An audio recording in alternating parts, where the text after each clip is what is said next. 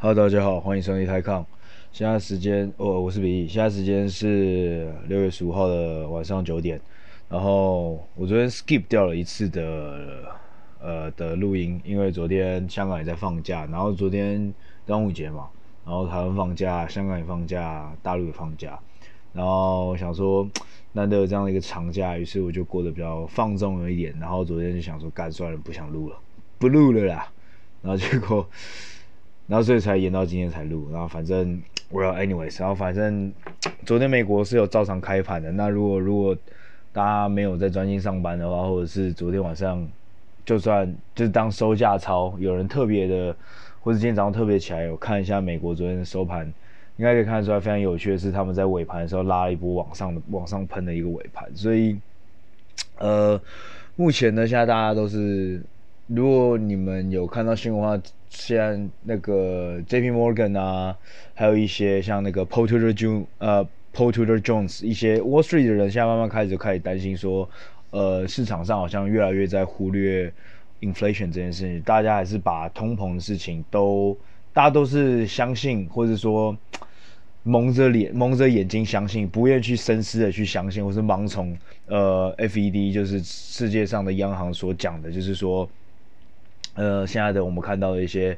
呃，价格上升的压力啊，或者这个通货膨胀都是一个过渡性的，都是个过渡期。然后等到到年底之前呢，都会有个类似像过渡期，但是他们都是在可控、可控制的范围内，所以短期内也不会升升息这样子。那他说这都是一个好的现象，这都是 economy 在复苏的现象。但是在 Wall Street 上面，其实不论在 buy side，就是不论在买方还是在卖方，不论是银行还是投资家，都开始有慢慢在去做，就是哪一天就是所谓的我们这种 shock，就是黑天鹅事事件发生的时候，他们在囤现金。所以像呃 JP Morgan 呢，就是小摩，他基本上现在就是已经。昨天的 announcement 就他们的 CEO，他们 CEO 应该是现在 Wall Street 里面华尔街上面最喜欢面对媒体的银行的 CEO，他就想说他们最近在大量囤积现金，那等到如果真的市场崩跌的状况的时候，他们就会有满满的子弹可以打。那另外一个传奇作手就是 Paul Tudor Jr.，呃，Paul Tudor Jones，他之前在一九八七年的时候有完美的预测了一个股市，呃，华尔街的股市大崩盘。那他向来都是以交易为闻名，所以他就是大家更加不会说他是个，你当然还是可以说他是个投资家，但是我们会更倾向于使用 trader 去形容这个人，就跟 Warren Buffett 不一样。我们叫他是，比如 Warren Buffett，我们就会说是 investor，但是像嗯 Paul Tudor Jones 这样的人，我们就叫 trader，就是他是对市场很敏感的，然后对趋势很明显的的，或是就是会比别人更早一步，但是他的 market timing 在这个时间上的这个。操作上面是比较厉害，那我相信这其实是大部分的，或是普遍来说比较多的散户会想追求的对象，就是 market 所谓的 market timing。不过，它的 market timing 绝对不是像我们每天在追的那种，比如说一两根涨停板这种所谓的波段操作。它的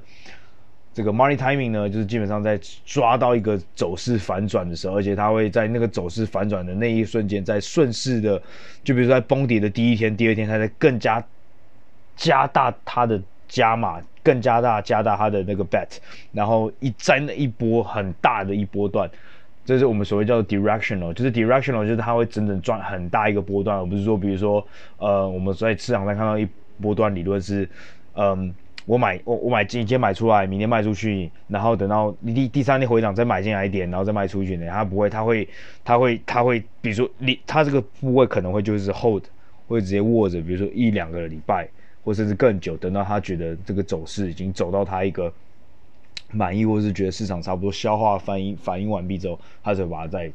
他才会平掉。所以，他这所谓的我们这个这种抓这个趋势交易者，绝对不是我们所谓的就是抓一两根涨停板啊，或者是那种就是买买卖卖买买卖卖这样子的意思。嗯，所以是非常不一样的一个 dynamic。那。好吧，anyways，嗯，所以总是总总是说，不论是在银行呢，还是在投资者呢，或者是交易者呢，其实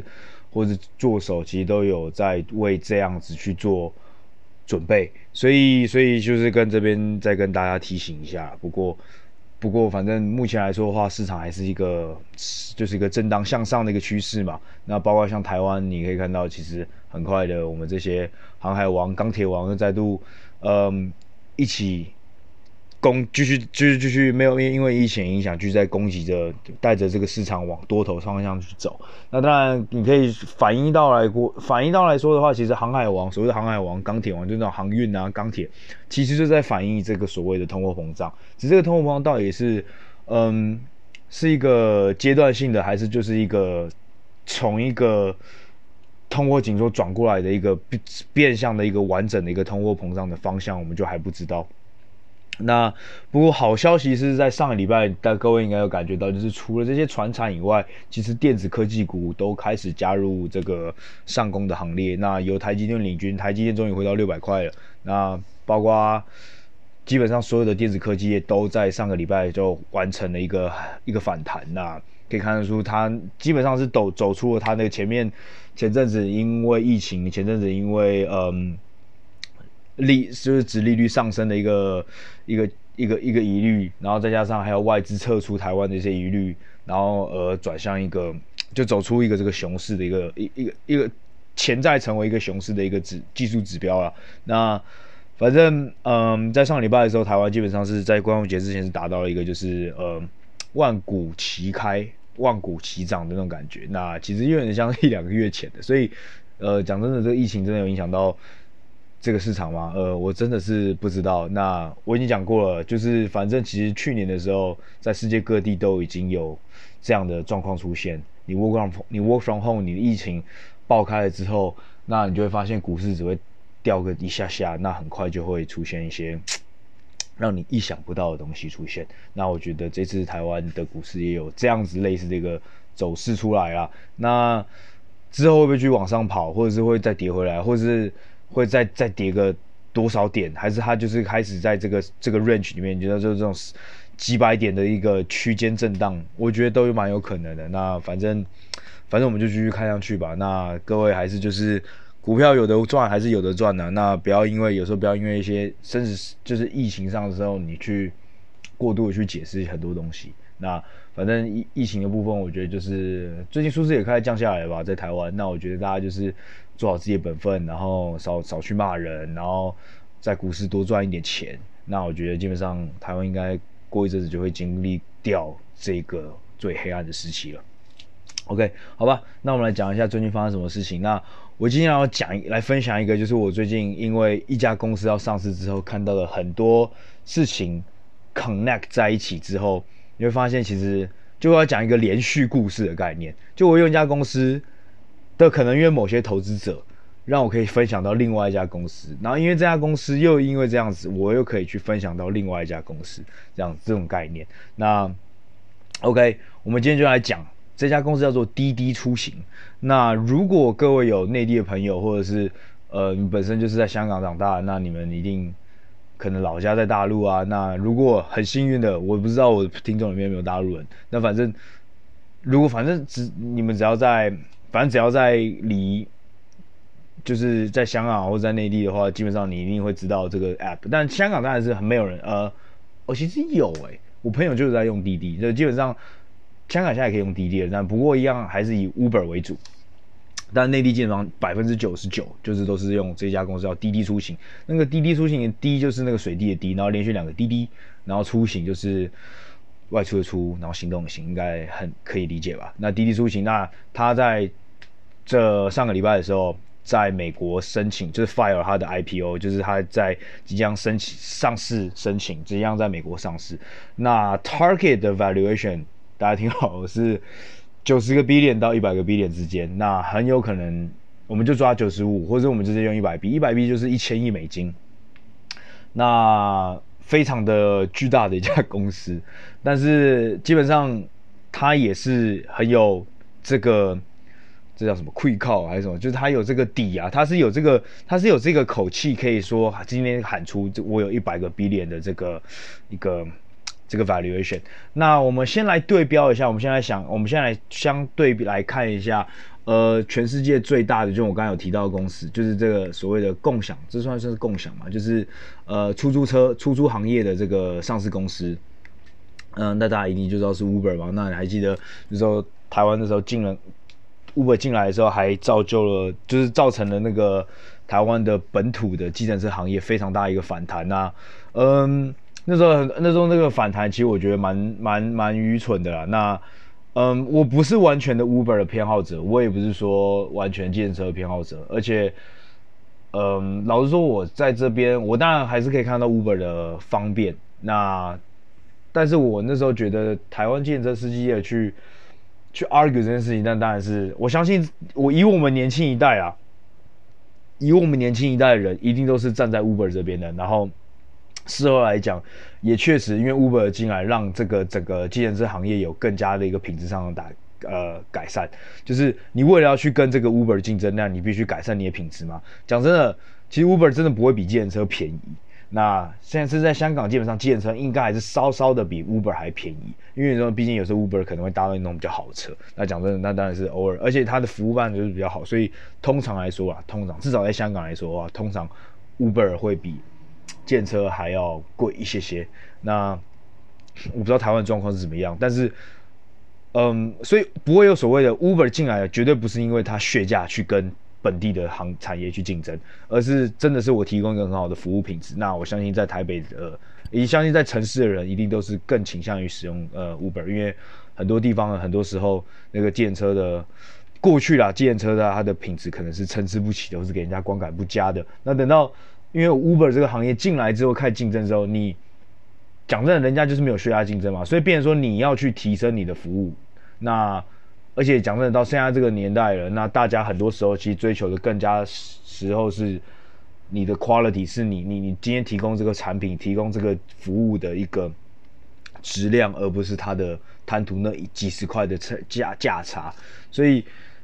我相信各位可能应该有点感觉到，就是自从 Uber 进来之后，那其实建车有有个所谓的 consolidation，你也看到很多小型的那种。建设司公司就被外包，就被就被洗出去了。那更加的往去往，比如说台台台台湾大车队啦，然后什么什么什么什么联盟啊，你会发现可以有翻到越来越多有制度的建车公司出现。那有制度的好处是什么？好处就可以看到发现这些司机可能都穿着制服，那遵守公司的规定，那整个整洁度跟整个 organization 整个组织上面都给人家一个很新、比较专业的感觉。那我相信，其实这个东西绝对是对台湾的旅游业有非常好的帮助，尤其是当你是在面对着非本地客人的时候，比如说内，不要说，当然内地内内内内地朋友来哦，当然也是一个很好的。那比如说你面对日本客人啊，你面对其他国外客人啊，你这样一个改变的一个，比如你们看，你也知道每个地其实。你那时候下飞机一进来，如果比如说我们我们不是要直接去台北玩的话，我相信台北已经还好，但是过去比如说如果到台中的话，你也看到就是我自己在当兵的时候就有很不好意思，就是我每次一下下车，我在搭到那个新乌日的地方，要再打的去，就要搭电车去那个进那个回回回回部队成功岭嘛。那每次靠腰一出来一出来，那个火车看就一堆那个建设司机在那边拉着你那边拿，然后有时候又拐你钱这样子，那那个观感当然很不好嘛。所以我相信那个东西是，嗯，能减少就减少。那我相信现在像我最近几次我虽然已经很久以前，但我最近几次我每次回到台湾，那我搭的车在搭搭搭搭，就是搭搭搭飞机到桃园之后降落之后，我就直接搭那个快线直接搭到台北车站嘛。那我出一台北车站，我就看到他们就现在就会有一些指标告诉你说，哎，你可以去哪边找建车站。那你到建车站的时候，还会有一个人，一个服务员，专人的服务员，他会告诉你，哦，你往这边排是就是台湾大车队。所以那整个给我感觉就是非常的好，就是他说这是跟我们高铁合作的，这个或是跟我们这个比如说地铁这个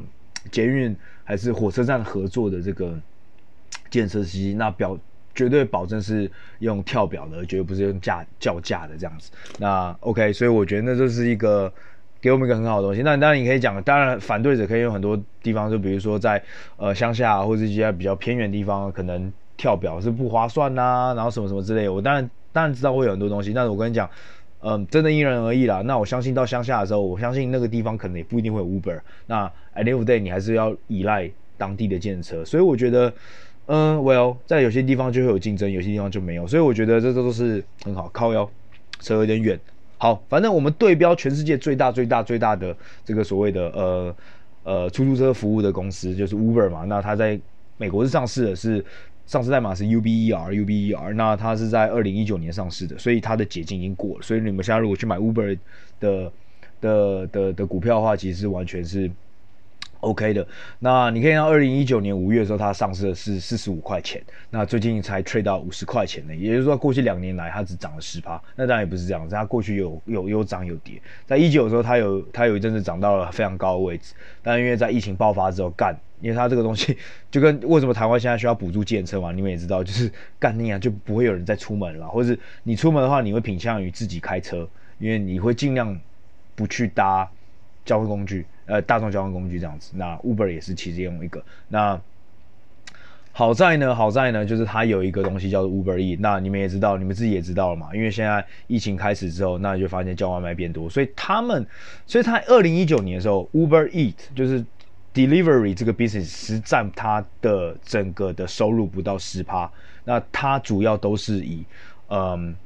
这个所谓的就是出租车服务为主，达到八百分之九十，不论在美国还是国外的海外的这个租租车出租车服务加总之后，它就九十趴。但是在二零二零年整年的 revenue 下来之后，你可以看到它的 delivery 就是它的外送服务跳了五倍，从哎三四倍，从四百多个 million 的 revenue 跳到了一千四百，就一点四 B 一点，就直接从跳到十四亿。嗯。那相对的，它的两千多还是三千？它前它二零一九年它的全全世界的这个 mobility 就是这个载车服务呢，快达到快三十亿美金的收入，但是在嗯二零一九年的时候直接锐降到一半，现在剩下一呃十六亿还是十五亿左右。那所以基本上是一个很大的一个 shift，那这导致一九年跟二零年他们的营收其实是差不多，但是整个里面的组成是构成是不一样。那之前他们的那时候在一九年到二零二零上半年的时候，他们是非常非常的在 heavily investing in 这个所谓的外送服务，他们那时候不断的不断的烧钱，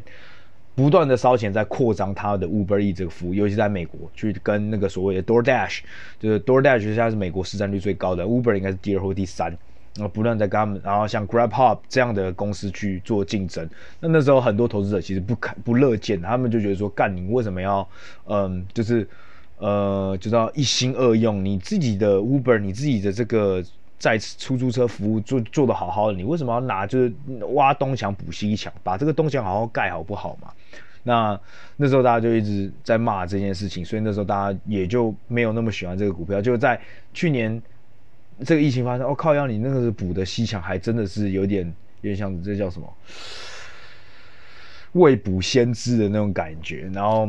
所以整个现在大家就是觉得说，哇干，那他现在就是一个非常 balanced investment，就是他也他现在去年基本上他的两个 business 基本上的营收是差不多，都是基本上就是快五十五十。当然那个 mobility 还是多一点。那所以。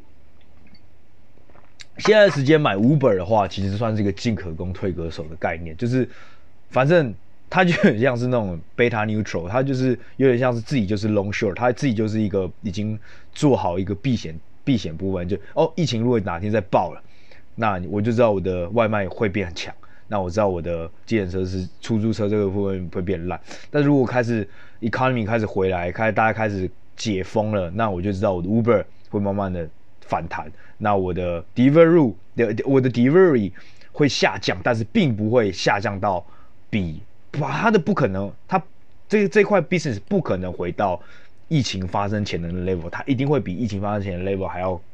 多。那我的出租车服务呢，则会一定会在某个时间点，当然会快会慢不一定，每个国家可能速度也不一样，但它终有一天一定会回到疫情前的那个 level。所以我觉得 Uber 这时候倒是还是一个。在现在的时候，反而是一个 maybe 可以考虑一个东西啊。那没错，那它的 market cap 是多少呢？它的目前在美国的市值呢，就是九十五个 billion，就是九百五十亿美金。有没有觉得很熟悉？就跟刚刚滴滴出行一模一样，他们的 target 是基本上是一模一样的。但是你要想，Uber 它包含了什么？Uber 包含了我刚才讲过，它有一半里面是包含了 Uber E 哦。但是滴滴出行就很纯粹的，就是只有嗯。就是只有所谓的这个这个这个出租车服务而已。好，那我刚才讲了这么多，那我们要怎么去评断说滴滴出行呢？它的这个价就是 target 出目标在一千亿美金的这个价格，到底是合理还是不合理的？那嗯，很简单，我们就是既然我们进行一个有有一个有可比的东西了，那其实。在国外还有两三家是一样做出租车的，也是上市公司。一家比较小的，在全美国市占率第二名的叫做 Lyft，L Y F T，L Y F T，它的呃市值大概只有二十呃就二十个边，就是两百亿美金诶，所以大概是 Uber 跟滴滴出行的五分之一。那它跟 Uber 呢是在美国的市占率大概是七比三，也就是 Uber 是七，那呃 Lyft 是三，L Y F T，L Y F T。那你们把。我首先先把这两家公司跟滴滴拿来做什么比呢？第一个当然 market cap，你们我就我们又画一张纸，或者是用做一个 Excel，在最上面就用 market cap，就是 OK 一百一百二十这样子。那第二个就是 GTV，就是 gross tra 呃，应该是 gross trading volume，呃，或者 gross tra traffic volume。如果各位还记得我之前在介绍 OTA online travel agent，就是。就是那个线上订票系统的旅游线上订票系统，跟呃外卖系统，跟 e-commerce 电商，跟一些呃 FinTech 就是电子虚拟的呃虚虚拟虚拟的付款的平台，我都有讲过这个叫什么 Gross 什么什么什么 Volume，Gross 什么什么 Volume，基本上就是。在这个平台，在过去，你可以是一个 quarter 也好，你可以是半年也好，你可以是一年也好的所有总订单的总金额数字，总金额数字哦，记得哦，是总金额数字，意思是什么？比如说我今天叫了一台 Uber，我从台北搭到某某某个地方，是两百块台币好了，那两百块订就是这这个就是两百块订单，就两百块我我我我付到付到这个平台上面。这个就会被算进 GTV 里面，就是 Gross Trading Value 或者 Gross Traffic Volume，就是平台的这个总总的一个金额嘛。那这个金额里面有一部分呢会被这个平台这个 Platform 给抽走，被 Uber 给抽走。这个被这个抽走之后才是它的 Revenue。那 OK，所以 GTV 是第一项，第二项就是所谓的营收收入 Revenue。那你就可以说哦，Revenue 去除以 GTV，那这时候我们就可以知道哦。同样是两百块的订单，在滴滴出行跟在 Uber，呃，这两个平台，他们目前有办法 monetization 就有办法转换成自己的收入的能力，或者这个比率是多少？Maybe 比如说今天是同样是一百块的订单，一一样是一样的距离，什么东西都一样，都是从都是从哪里，都是 A 到 B 都是一公里，然后就要付一百块好了。那滴滴呢，可能只能从这里面抽到十块钱。那 Uber 呢，可能可以从这边抽到二十块。所以 Uber 的司机只能赚八十块，那滴滴的司司机可以赚比较多，变九十块。那这就是第一个是两边可以去比。但是呢，Uber 各位在分析 Uber 的时候，要稍微记得去把它拆成两半，因为在去年，就像我刚才讲，Delivery 就是外送服务涨得太多，所以他们的现在的那个。每个每个季的季报，其实他们的那个 presentation 其实有把这两个公司有把这两个 business 拆开了，所以建议各位在算 GTV 跟 revenue 的时候，可以把它拆成两半，把可能 Uber 会就比较麻烦，要把它拆成两半了。所以那所以追 Uber 最好之后估算的方法是一边要用一个就是外送平台的一个估值，再加上呃嗯、呃、这个叫什么出租车服务的估值，然后把两个加起来，它就。对到 Uber 才算是，才算是 Uber。比如说，呃，我记我算出来，比如说，呃，我的外卖服务，那我外卖服务要跟谁对面？我外卖服务 maybe 就跟 DoorDash 啊，跟 GrabHub，跟那个之前讲的那些那两家欧洲公司，那个那个叫什么？Take 呃 just in Takeaway 跟 HelloFresh 还啥小的，这两家就对标。那比如说算出来哦，我觉得 Uber 它的外送服务现在值六十个 billion，那就六百亿美金。那我的它的计程车部分，它也是值六十个 billion，也是六百亿美金，加起来就是呃就是一千两百亿美金，就是一百二十个 billion。那现在差市值就九十五个 billion，那那就代表说，哎，它其实还有二十趴到三十趴的涨幅的 upside。OK，所以记得呃，在看 Uber 这家公司要把它拆成两半来去看。OK，那除了 GTV 跟在呃出租车服务这边的营收以外呢，再再来就是看它的 active user，就是活跃的用户，就是你可以用每个月的用户，是 quarterly 的 active users，或是 annual 的 active users。像滴滴出行它的呃上市申请里面就是使用了一整年的活跃用户，那 Uber 可能是过去。一季的平均每月的用户，所以这个地方也要非常的注意，是当你在比较的时候，你要知道他们的单位是什么，是滴滴可能是用一年的，Uber 可能是用一季的，Lyft 可能又是每个月的，所以你们要把它统整好之后才有可比性。那有这个活跃用户，就是活跃用户就是你跟我，比如说我跟你跟都有 Uber，然后我每我我可能每个月只要下单一次，在 Uber 上使用下单一次后，我就可以被归类成为活跃用户。因为很多人，比如说他有了 Uber，他也有了账号，但从来没有在上面下过单，那这个就不会被算在活跃用户里面。那这个拿出来可以干嘛？比如说我刚，如果你把你他那个营收去除以 active user，去除以活跃用户啊，是不是就可以看到哦？每一季平均每个活跃用户里面可以从他身上赚来多少钱？那你是不是就可以去看说哦？那如果在中国，比如说中国是呃十二亿人口嘛，那假设他的活跃用户呢目前只有两亿好，那两亿就代表他还有十。至少十亿的嘛成长空间，那不可能全部达到。但如果今天滴滴出行如果告诉你说，我去年一整年我的活跃用户就有四亿了，那就是说我未来呢，只剩只就是只剩八亿嘛，就是我就直接少了一半的成长空间嘛，呃少也也就少了那都就是我比我我已经上面已经有四亿的活跃用户，跟我原本已经有两亿的活跃用户比起来，未来的成长的这个幅度可看性可能就会差很多。那同时，你可以算出我当每获得一个新的用户的时候，呃，我可以从他身上赚的钱是多少？比如说 Uber 可能是，比如说每平均每个用户他可能在上面消费是五块钱美金，但是如果是滴滴出行，可能只有二点五块。那假设未来中国的平均人收的 GDP 如果往上涨的话，我们达到几成，达到美国几成的时候，我他的滴滴的这个呃这个营收的水准水平有办法追到 Uber，所以这些都是可以数字可以去玩的。那再当然还有 active drivers，那 drivers 更像是它的呃 mobility，就是它的它的它的蓝它的这个 network，它这个这个网络的强大能力，以及同时呢，未来可能是一个 cost 的原因，因为以后的就你可以看到现在，比如说他们现在每你可以用它的现在每每张订单的 cost，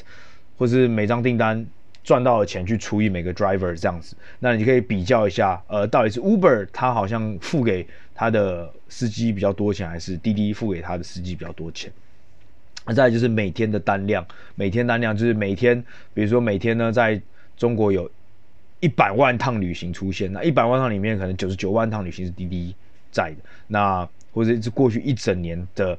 一样，这个 orders 就是这个就是这个 orders，你们一定要看好它的时间的向量，时间的可比性是，因为比如说有些人，有些有些公有些公司是用一季。里面的总，呃，总下单量跟 Uber，然后然后跟有些有些公司可能是用每个月的总下单量，那你反正就是你可以用总下单量，然后你自己拿到那个下单量呢，就除以天数，那你就可以得到是每一天的平均下单量多少，每个月平均下单量，然后每一年的平均下单量多少。那你拿到这个下单量，你又可以拿营收去除每一天的下单量，那你就可以知道每一个单平均是多少钱。那基本上这个数字就可以这样子玩，那可以去玩滴滴的，你可以去玩 Uber，然后你可以去玩 Lyft，然后 OK，那既然我们讲到 Uber 跟滴滴这样子好了，那如果你们去看一下这个招股书，就可以看到说，其实 Uber 它是滴滴的嗯投资者，那呃在招股书呢说明上就是滴滴出行呢最大的投资者是软银，就是那个 Silver Lake。呃，不不，sorry，是那个 SoftBank，就是那个孙正义的那个那那光头哥，然后再来就是 Uber，Uber 它持有十二点八 percent，就是十三趴 percent 左右。那腾讯持有了六点八 percent，他们三个是非创办人以外的最大的单一持有、单一持持股人。那当然还有一些比较小，比如说持有一趴，但他们可能是在很早期的那种，就是种子阶段或是天使阶段，天使轮就进去，像 Silver Lake 就是银湖。它是很有名的一个，嗯，中国的一个一一一一呃，Silver Lake，那你们可以去查一下，你们就打银湖，就是银色的银，然后湖就是 Laker 的那个湖，那还有一个叫 Matrix M A T R I X M A T R I X，它是经纬中国，它是现在中国一个还蛮 active，就是还蛮活跃的一个 V C P E 的一个投资者，他都是投比较偏早期的，那他其实投出了蛮多蛮厉害的东西，那比如说像富途牛牛也是他投的，然后。然后他现在有了这个所谓的呃滴滴出行，那他还有哦，他以前投过百度，然后前阵子上市的京东呃 JD Finance 京东金融也是他，他也有投进去过，然后瓜子二手车等等的，所以他也算是一个蛮活跃的一个一个投资投资机构。那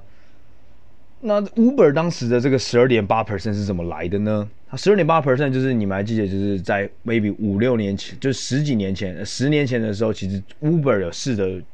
进攻中国这块这么巨大的市场，但他做失败了，然后甚至当时反正两三年就赔了二十亿美金掉，于是他就决定了把这个 Uber 他的 Uber China 那时候就把它卖掉，卖给了。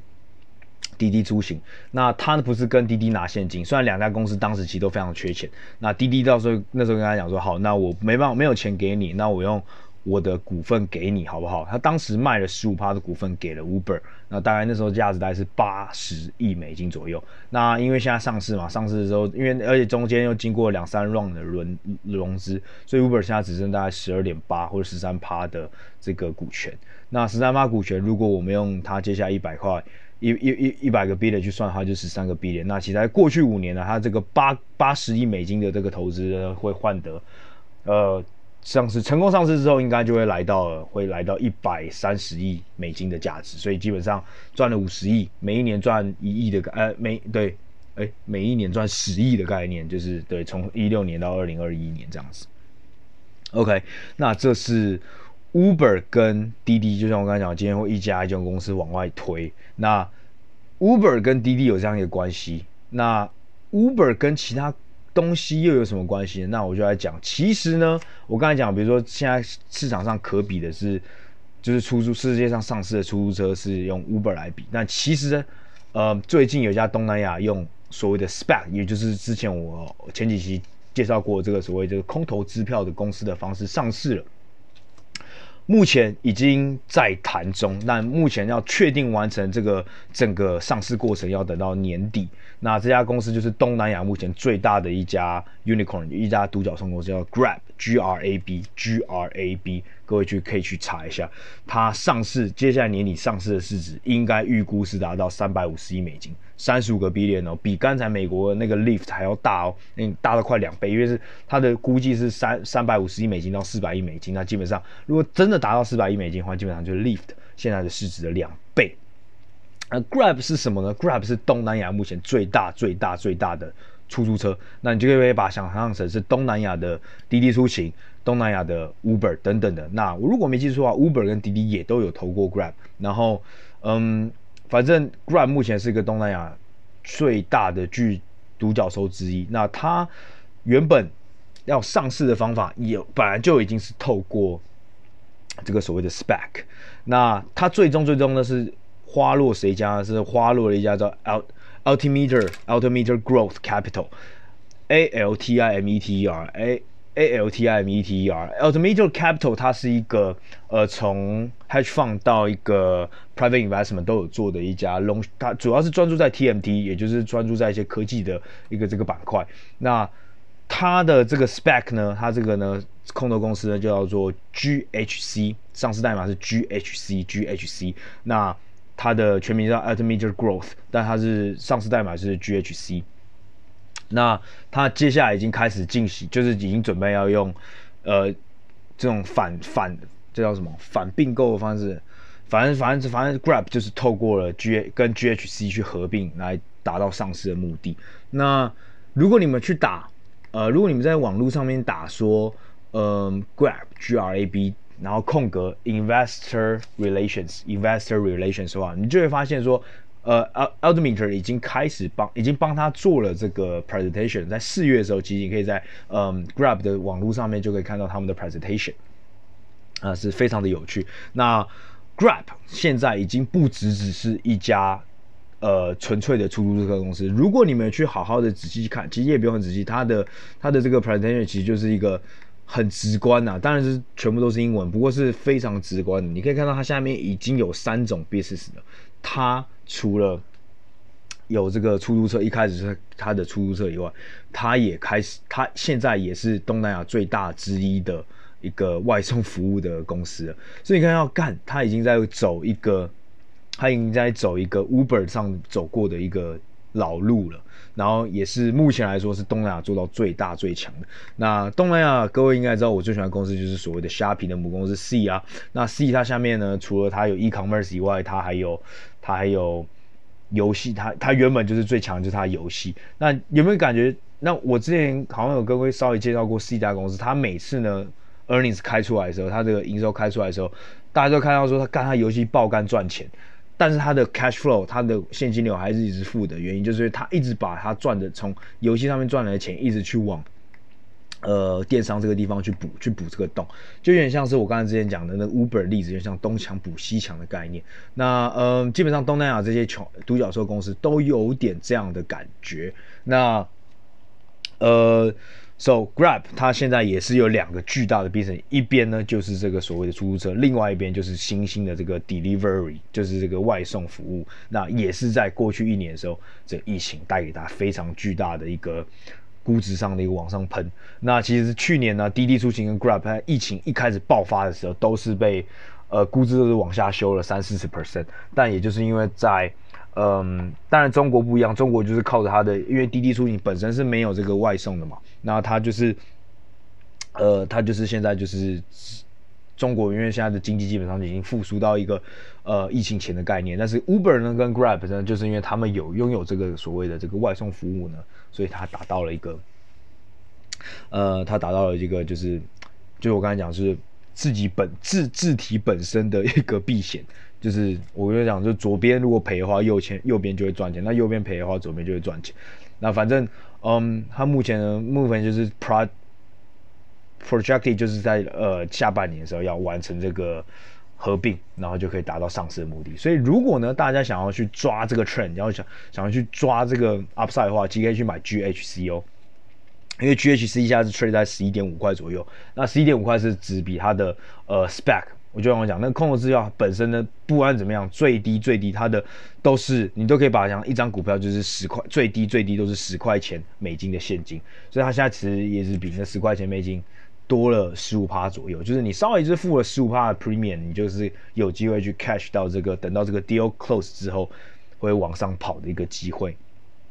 那 deal 有没有可能会 break？有的，因为像 Grab，其实在呃在哦不对不对，sorry，哦我知道我我 deal break 呢，deal break 我就可以举另外一个例子，Grab 它在东南亚原本最大最大的竞争对手叫做 Gojek，G。G O J E K G O J E K Gojek Gojek 比较不一样的地方是什么？Gojek 它的也是出租车服务，但是它是东南亚非常道地的出租车服务，意思是什么？那就是摩的。Gojek 它是摩的起来的，那也就是因为它是摩的起来的，所以它的估值呢，其实一直以来都没有 Grab 的那么好。那除此之外呢，因为 Gojek 是摩的起来的，所以它在 delivery 上面可能 maybe 就有一些竞争上的。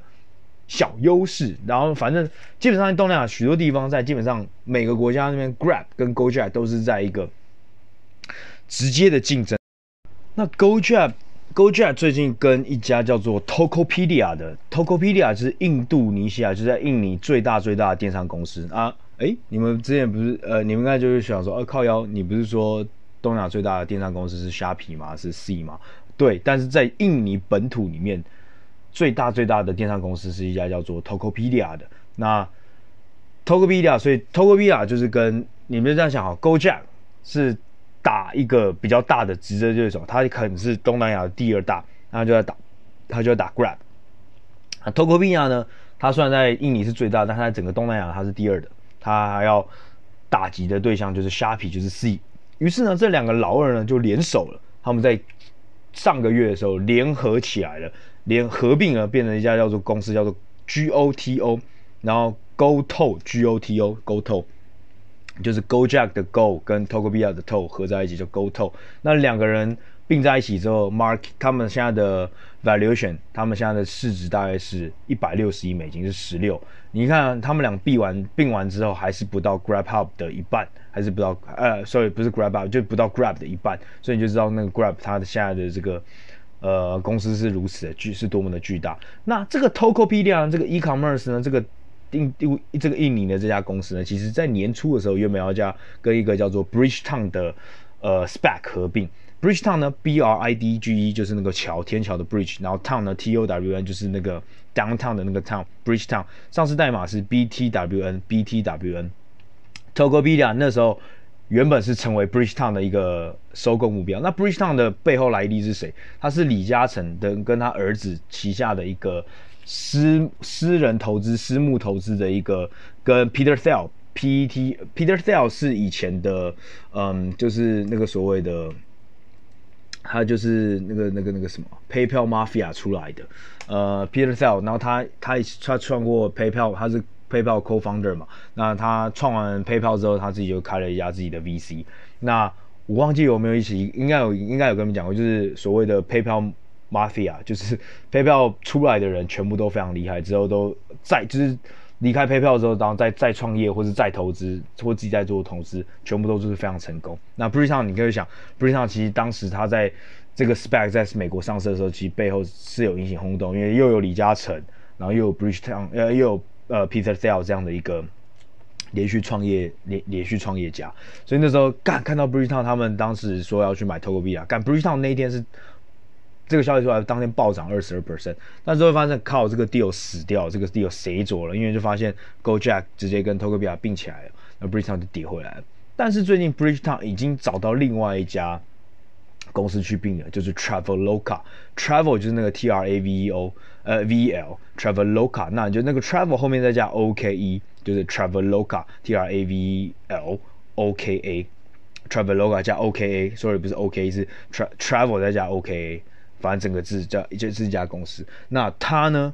我刚才讲，呃，Grab 是东，Grab 跟 Gojek 是东南亚的 Uber，跟是东南亚的滴滴。那嗯，你就想 C s h o p i 跟 Tokopedia 是东南亚的一个阿里巴巴或是 Amazon。那 Traveloka 呢？既然已经有 Travel 在里面，就是我们之前也介绍过这种产业，就是 OTA Online Travel Agency。它其实呢就是东南亚的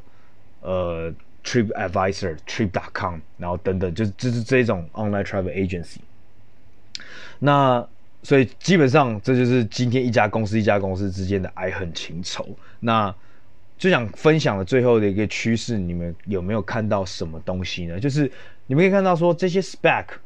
虽然不是说真的很推荐说，或者如果你不是很了解 spec，或者这个空头资料背后是什么的时候，你不要傻傻就去投这个。嗯，就去就去投，直接在市场上去买入这些 spec 的股票。但是你们可以看到的是什么？我们可以学到的就是发现这些我们所谓的 smart smart money，就是最为聪明的钱。呃，就像台湾就是什么外资啊、投信啊、主力啊等等这些叫所谓的，就是背后呢有机构的钱。那其实讲真的，在英文呢虽然是翻译 smart money，但是其实它然后英文中文就是叫聪明的钱嘛。其实他们不是说真的是多比比我们多聪明啦，他们其实就是。主业就是就是这个嘛，他们可能有更多花更多的时间跟花更多的投资跟资源在上面，每天都在研究要去哪里找投资的东西。就跟说，比如说你今天给一个合格的，比如已经工工作二十几年的一个中医医生把脉，跟给我我今天看了三本，比如说《本草纲目》，给我把脉，你会觉得哪个比较比较 accurate，比较比较比较准确？那我相信你你会知，或者是那个中医。医生吧，那其实这个所谓的在市场里面，smart money 也是一样，就是因为这些人他们花了比较多的时间，然后有比较多的经验，跟花了比较多的投资在在在在寻找这些呃投资目标地、投资目标上面，所以我们去照着这些呃，我们去找这些这些人。那现在我觉得，因为有在去年有增加，因为这个市场上多了这么多这个所谓的空空白支票、空头支票跟这种这种这种 spec 公司，你会发现。诶，有个趋势是，他们现在都在寻找东南亚的 deal，都在寻找东南亚的公司哦。那你就会发现，干其实也是，因为你看我讲那么久，东南亚最近只蹦出来，我们在二级市场可能买到就是一家虾皮，就 C 而已。但是有可能有衬多更多我们平常外人目前还没办法去 reached，我们没办法够，我们没办法拿不到的一个机会。那目前这些所谓的 smart money 这些，因为这些 spec 通常都可能是。Private equity 就是私募股权基金啊，或者是呃，或者一些对冲基金，他们创立出来，或者一些银行、一些所谓的大机构，这些所谓 small money 创出来的东西，那他们去寻找的一个趋势是什么？我们现在其实从现在就可以开始去观察，那就会看到，其实基本上 maybe 其实下一个五年、十年，东南亚是一个很有机会去，尤其是像印尼，我刚才讲那么多标的，很多都是个都是印尼的公司，然后 maybe 这就是可以。去看的，那当然，另外一个公司是韩国了。那我刚才其实漏讲，就是也不是漏讲，就是还没讲到的一个啊，其实在亚洲的一个呃，就是完全在本地市场 dominate 的当地的出租车服务的，就是韩国。哈，韩国有一家叫 Kakao Mobility，Kakao Mobility。那听名字就知道，卡它就是。我之前讲介绍过很多次，那个 Kakao 就是那个聊天工具，那个 Kakao 旗下的公司。那 Kakao 拥有 Kakao Mobility 六十四 percent、六十六 percent 的股权。那它在韩国当地是完完全全的一个第一名。那那时候其实五六年前，Uber 一样也有，那时候也有进去韩国市场，发现打不赢，他就有把他的股权卖掉，卖给 Kakao Mobility。所以就我觉得 Uber 有时候也蛮聪明的，他如果发现。发现发现我就先进去嘛，他就说干，如果不赚钱的话，不赚钱我就把这个东西卖给卖给当当当地的第一名这样子，所以我觉得也 OK 啦。那 Kakao Mobility 最近也完成了融资，它有融到了 TPG 跟卡莱尔，那，这两家都是一个 TPG 的中文叫做什么？呃，德州太平洋集团，呃，Texas Pacific Group。那卡莱尔就是凯雷，中文叫凯雷，这两个是全世界前五、前十大的。呃，私募股权基金，所以，嗯，目前 Kakao Mobility 它的估值来到三十亿美金，是像刚才讲的里面是最小的，所以毕竟它可能就是只有韩国市场而已。然后，对，anyways，反正今天大概就分享到这里，然后干讲的有点多，然后我要就讲到这边要休息，然后我要回去看 YouTube，就这样，谢谢，拜。